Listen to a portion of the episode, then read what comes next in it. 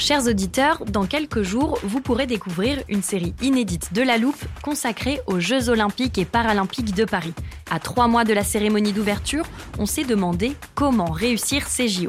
Les transports sont-ils prêts à affronter les milliers de touristes? Le dispositif de sécurité est-il suffisant? L'enthousiasme sera-t-il finalement au rendez-vous? Pour répondre, on plonge durant cinq épisodes dans les archives des éditions précédentes, accompagnés des journalistes de l'Express. C'est à retrouver à partir du 13 mai sur toutes les plateformes d'écoute. Ryan Reynolds here from Mint Mobile. With the price of just about everything going up during inflation, we thought we'd bring our prices down. So to help us, we brought in a reverse auctioneer, which is apparently a thing.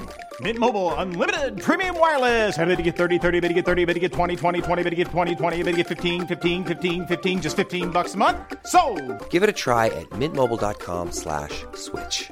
$45 upfront for three months plus taxes and fees. Promo rate for new customers for limited time. Unlimited more than 40 gigabytes per month. Slows. Full terms at mintmobile.com. Les hommes naissent et demeurent libres et égaux en droit. les assemblées, les partis politiques, les élections, etc. La cinquième, c'est c'est foutu. Ça fait un changement en République. La sixième République. Vive la République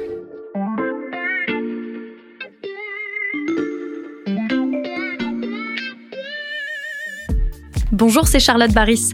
Aujourd'hui, La Loupe vous propose de découvrir ou redécouvrir cet épisode de notre série sur l'histoire des républiques françaises. Bonne écoute Chers auditeurs, après nos deux premiers épisodes sur l'histoire des républiques en France, j'espère que la loupe n'a pas fait renaître en vous des mauvais souvenirs d'écoliers. Vous serez peut-être plus à l'aise avec le podcast du jour, puisqu'on s'intéresse désormais à la Troisième République qui s'étend de 1870 à 1940, et vous connaissez donc la cause de la fin de ce régime, la Seconde Guerre mondiale. Avant d'évoquer les moments clés de cette période, je vous propose un petit point sur ce qu'il s'est passé après la Deuxième République. Pour cela, j'accueille à nouveau Nicolas Rousselier, l'historien qui nous accompagne depuis le début de cette série. Bonjour Nicolas. Bonjour Charlotte. Alors, entre 1851-52, la prise de pouvoir de Louis-Napoléon Bonaparte, il se transforme en Napoléon III Mhm. et ce régime Deuxième Empire va durer jusqu'en 1870. En gros, c'est un régime qui euh, fait une période comme ça de 15 à 20 ans avant ce qui se passe en 1870. On a donc toutes les informations nécessaires pour poursuivre. Épisode 3, la Troisième République et la recette d'un régime qui dure.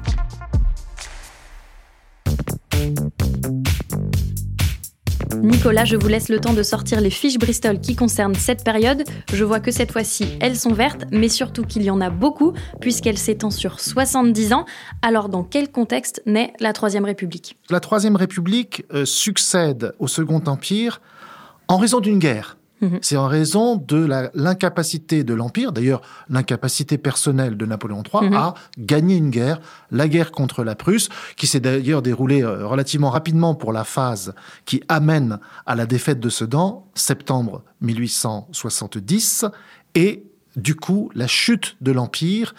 Très vite, il y a la proclamation de la République Mhm. à Paris. Là, on est le 4 septembre 1870. Donc, irruption de la République toujours. C'est-à-dire que la République a cette capacité à être proclamée Mhm. très rapidement. Et comment se passe le début de cette Troisième République? Ça ressemble un petit peu à la Seconde République dans le sens où on commence par un gouvernement provisoire, Mhm. sauf que c'est une situation de guerre, ça c'est complètement inédit, puisque la guerre continue. Donc la Troisième République commence par cette idée que la République, dorénavant, là où la monarchie a échoué, les Bourbons, là où même Bonaparte a échoué, à savoir défendre la nation, gagner une guerre. Maintenant, c'est la République qui doit prendre sur ses épaules ce fardeau de la puissance et de la guerre. Donc on a ce gouvernement provisoire, cette prolongation de la guerre par la nouvelle Troisième République ne fonctionne pas sur le plan militaire, même s'il y a des épisodes glorieux, mais au bout du compte, ça ne marche pas, il faut signer l'armistice, et c'est cet armistice qui permet d'organiser les élections au suffrage universel. On est toujours, Charlotte, dans le suffrage universel strictement réservé aux hommes. Mhm. La masse ne vote pas pour la République ou Mhm. pour les républicains. La masse, en quelque sorte, ne remercie pas spontanément les républicains de lui avoir donné le droit de suffrage.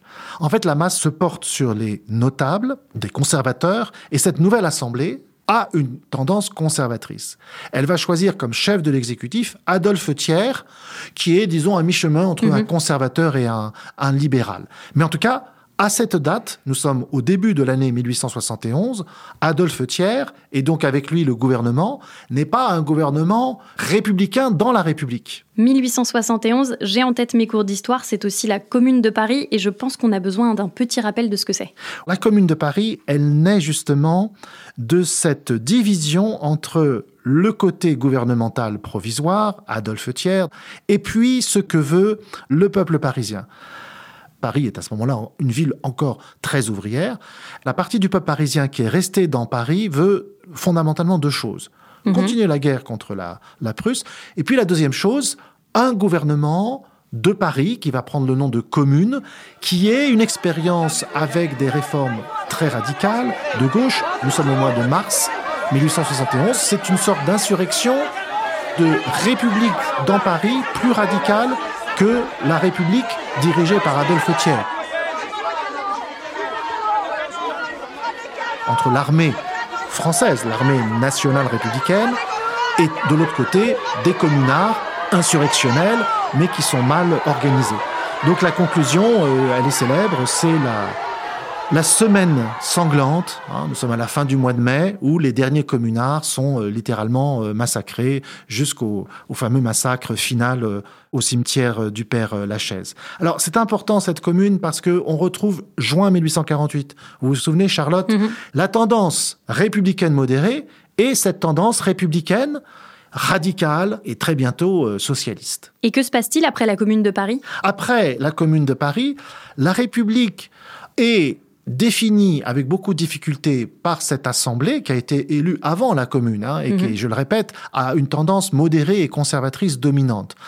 Et donc la République, pour ce qui concerne notamment la rédaction d'une nouvelle constitution, est influencée par des députés, des membres de l'Assemblée qui ne sont pas républicains au départ. Donc ils vont incruster dans la Troisième République des éléments qui viennent de la monarchie libérale ou qui peuvent même venir de la monarchie tout court. Je vois une date soulignée en rouge sur notre fiche résumée, 1875. Voilà, 1875, vous voyez le, le délai, 71-75, donc c'est très laborieux, quatre ans pour écrire une constitution. Un élément qui est en fait monarchiste d'origine dans cette constitution, c'est l'existence d'un président de la République qu'on remet à l'Élysée. Il y a un pouvoir personnel entre les mains d'un président de la République. Et puis, bien sûr, ça c'est l'aspect plus républicain, il y a une assemblée, même deux, deux chambres, et une assemblée élue au suffrage universel. Une Assemblée nationale, est-ce qu'elle fait des réformes importantes À partir du moment où cette Chambre des députés est installée, là, les républicains ont progressé en nombre. Les républicains réussissent politiquement à avoir de plus en plus d'électeurs. Et aux surprises, c'est notamment toute la stratégie de Gambetta, le grand homme de la Troisième République, la stratégie de conquérir les paysans. Les paysans sont quand même très souvent plutôt bonapartistes, plutôt dans le mythe de Bonaparte, ou même monarchistes. À partir du moment où vous avez conquis les paysans, sous la Troisième République, les républicains vont gagner toutes les élections. Donc les républicains vont utiliser cet instrument pour faire des réformes. Prenons l'exemple euh, le plus célèbre, d'ailleurs c'est plusieurs lois pour mettre en place le système d'enseignement moderne. Ce sont des lois qui font que l'école est gratuite, obligatoire, mais gratuite, que le personnel est complètement laïcisé, que le contenu des programmes, par exemple les cours d'histoire, sont complètement laïcisés.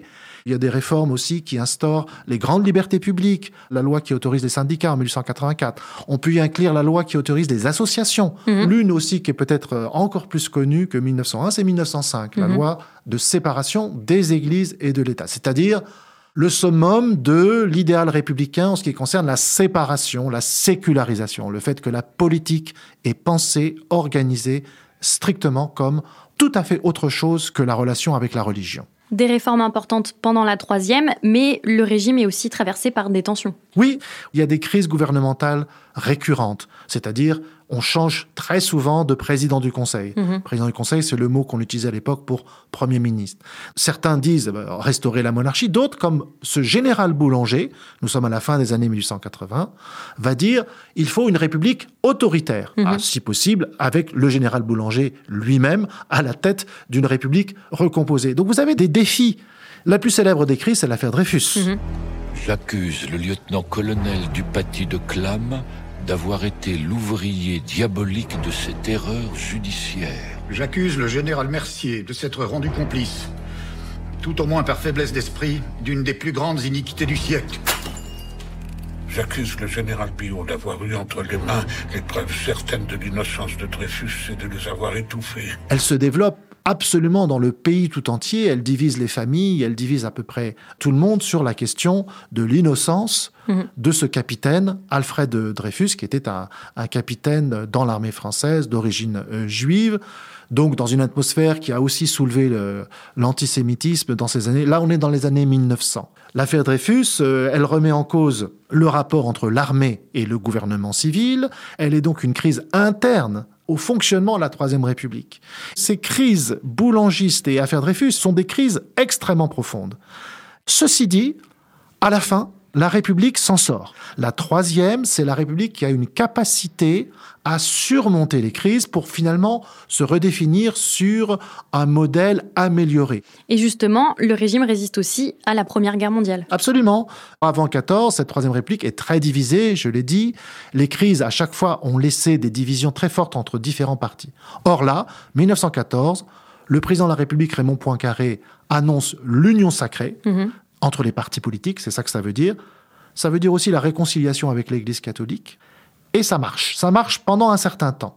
Effectivement, pour la première fois depuis le début de la Troisième République, vous avez, Charlotte, en 1914, même encore plus en 1915, un gouvernement dans lequel il y a des ministres qui représentent pratiquement tous les Mhm. partis. Ça va de la droite catholique jusqu'au, pour la première fois, jusqu'aux socialistes. La Troisième République va donc tenir encore pendant plus de 20 ans, mais ces crises qui la traversent vont marquer la politique française et donner des caractéristiques encore visibles dans la Cinquième République.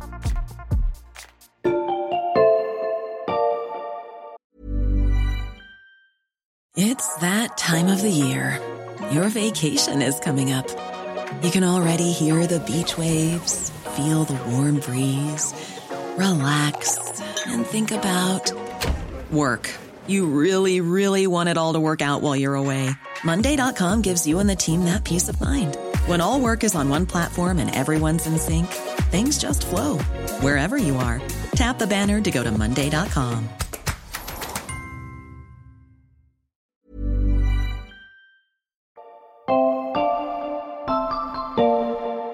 Nicolas Rousselier, vous dites que cette union sacrée dure pendant un certain temps. Il y a donc à nouveau des désaccords au sein du gouvernement en pleine Première Guerre mondiale. En fait, à partir de 1917, les socialistes quittent le gouvernement, Mhm. finit l'Union sacrée. Et du point de vue militaire, bien sûr, on aboutit à la victoire, l'armistice du 11 novembre 1918. Mais cette victoire militaire n'a pas de traduction dans ce qu'on aurait pu euh, attendre d'ailleurs, à savoir une amélioration, une réforme positive de cette troisième république très parlementaire. Un seul exemple, Clémenceau, qu'on aurait pu attendre, si vous voulez, comme l'homme fort, Mhm. un homme qui aurait pu être une solution d'autorité dans la République sans être autoritaire, sans être dictateur.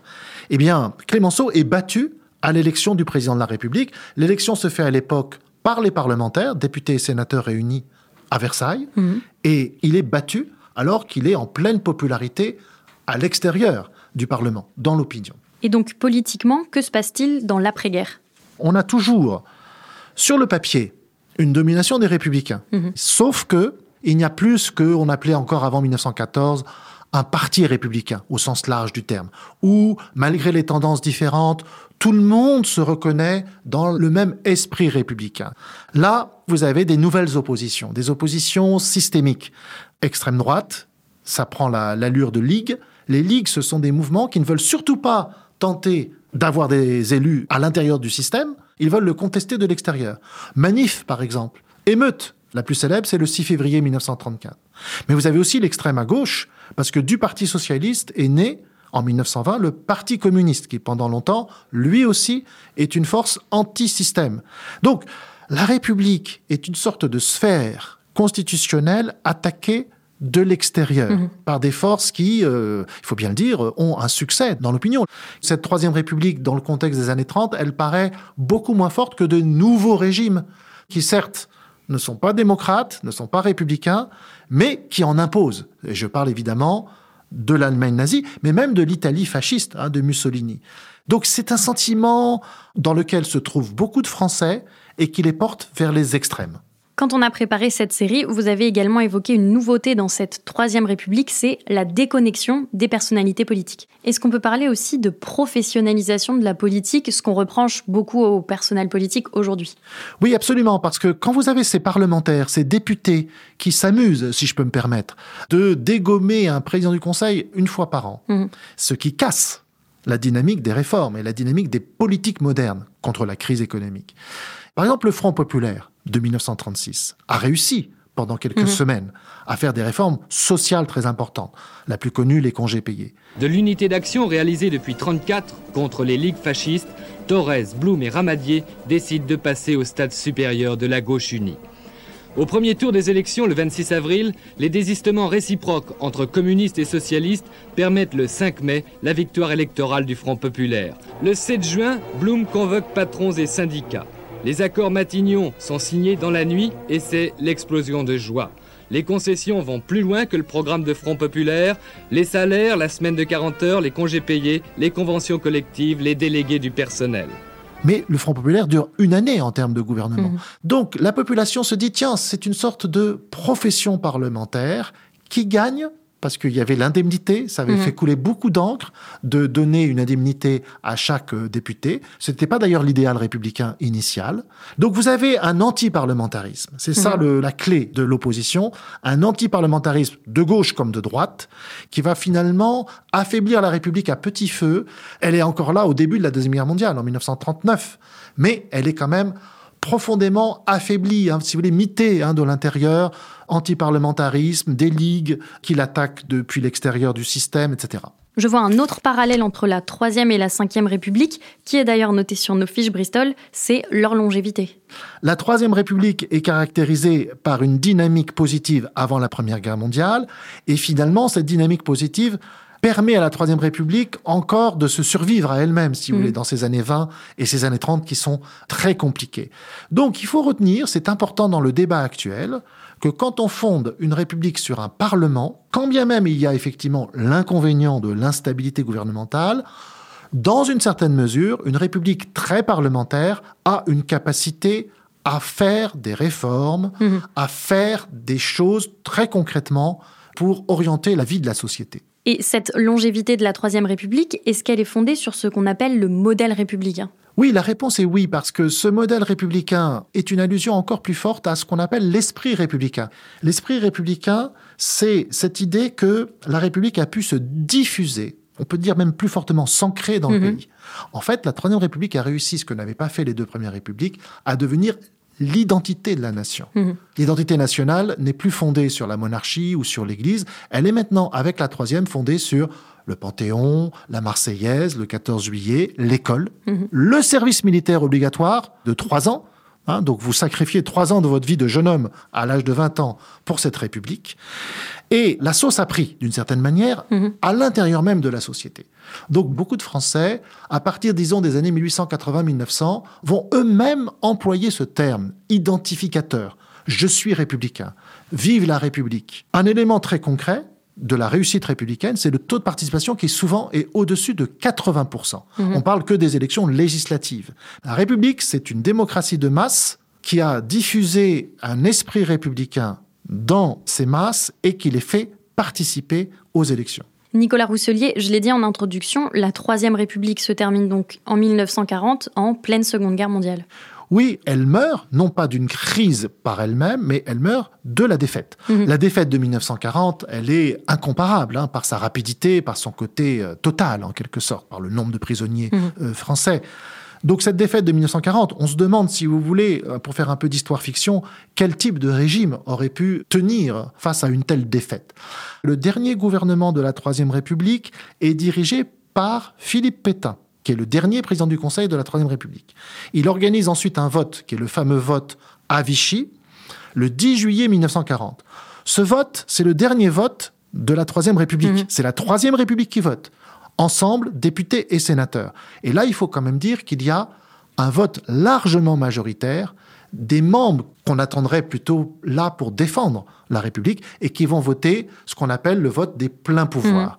Le 10 juillet 1940, on donne les pleins pouvoirs à Pétain pour refaire la Constitution. Mhm. et en fait pour changer la République en, en dictature. Mais j'insiste là-dessus parce que c'est un gouvernement que beaucoup vont considérer comme un gouvernement moderne, hein, gouverné par décret, où c'est l'exécutif qui a des moyens de prendre des mesures qui s'appliquent directement.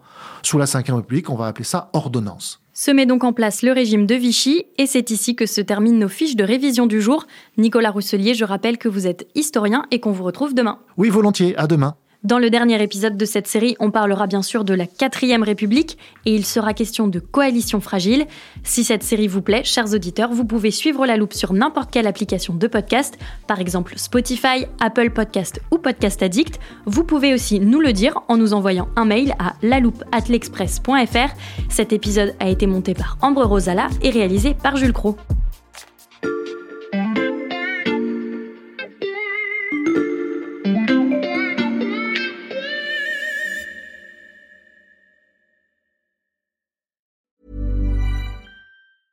Even on a budget, quality is non-negotiable. That's why Quince is the place to score high-end essentials at 50 to 80% less than similar brands. Get your hands on buttery soft cashmere sweaters from just 60 bucks, Italian leather jackets, and so much more. And the best part about Quince, they exclusively partner with factories committed to safe, ethical, and responsible manufacturing. Elevate your style without the elevated price tag with Quince. Go to quince.com slash upgrade for free shipping and 365-day returns.